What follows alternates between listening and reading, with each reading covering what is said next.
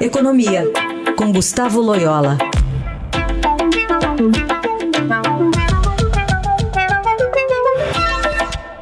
Oi, Loyola, bom dia. Bom dia. A gente está vendo muita negociação lá no Congresso em relação a essa PEC é, da transição, uma proposta ao Congresso apresentada, deve ser apresentada formalmente hoje pela equipe do presidente Lula, e que está é, tá sendo muito é, vista com ressalvas, especialmente pelo mercado financeiro, mas não só.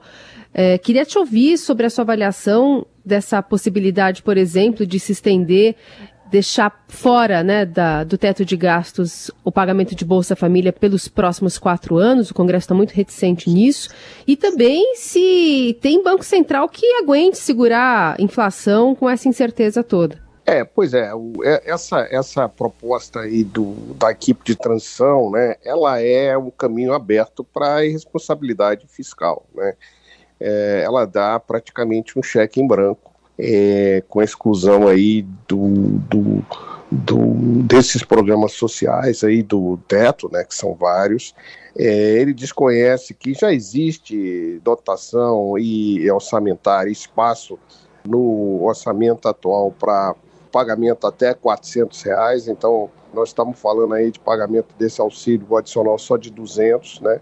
Então, assim, é, é um, como eu disse, um caminho aberto para a responsabilidade fiscal nos próximos quatro anos. É, é bastante ruim essa, essa PEC.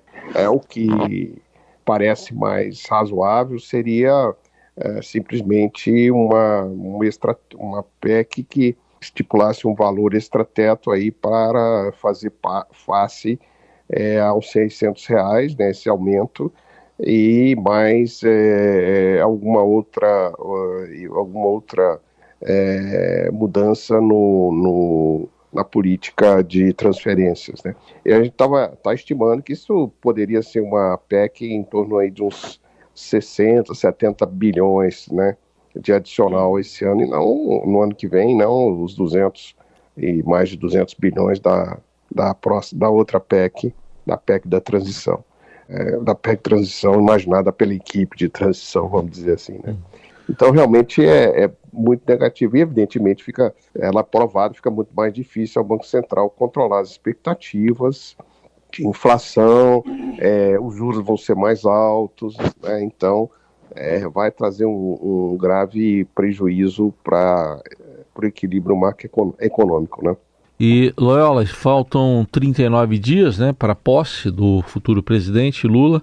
E até que ponto definir logo um nome para a área econômica, especialmente para o Ministério da Fazenda, vai voltar a ser Fazenda, deve ter o, o, do planejamento também de novo. Até que ponto é importante definir logo esse nome e para sinalizar que tipo de política vai ser conduzida? É, eu acho, eu acho muito importante, porque até agora não se tem a mínima definição, né? É, é porque a equipe de transição ela tem economistas aí de várias é, de vários tipos de, de pensamento, de ideias e, de estratégias. Então é, é difícil é, antecipar né, como, como vai ser a política econômica do próximo governo. Ademais, esse novo ministro da, da Economia ou da Fazenda, não sei, ele vai ter que lidar aí com essa, com essa questão aí fiscal que está sendo delineada agora nessas negociações é, com o Congresso. Então seria interessante que ele participasse desse processo, né? Então acredito que seria seria bom sim que o presidente já indicasse é, um ministro que vai cuidar da área econômica, né? Eu acho que seria seria importante. É, também queria te ouvir sobre esse cenário para o ano que vem, né? A gente vai ter um superávit primário nesse ano, isso não significa que o Lula teria um ponto de partida mais favorável para delimitar, por exemplo, essa questão envolvendo a política fiscal, a de gastos? Não, é, é, por um lado, sim, eu acho que, obviamente, foi um bom resultado, mas é, é preciso lembrar que existem algumas bombas relógio na, na área fiscal deixadas, estão sendo deixadas pelo governo Bolsonaro para o seu sucessor. É, uma delas é, é, esse tema aí que nós acabamos de mencionar, né, que é a questão dos 600 reais no Auxílio Brasil. Tá? O outro é o pagamento de precatórios, né, que foi adiado lá atrás numa outra PEC e que deve começar o ano que vem. É, e além disso, há outros gastos relativos a precatórios. O outro é a questão da correção da tabela de imposto de renda, que me parece inevitável que vá acontecer também, né? E também as pressões de correção do funcionarismo. É, no orçamento está previsto aí um, um aumento linear em, em torno de uns 5%, mas eu não sei se isso é suficiente. Então, assim, existem uma série de. É, além disso, só para mencionar, o orçamento foi fortemente contingenciado esse ano. Então, tem muitas despesas né, que foram reprimidas esse ano e que terão que ser arca é, feitas no ano que vem.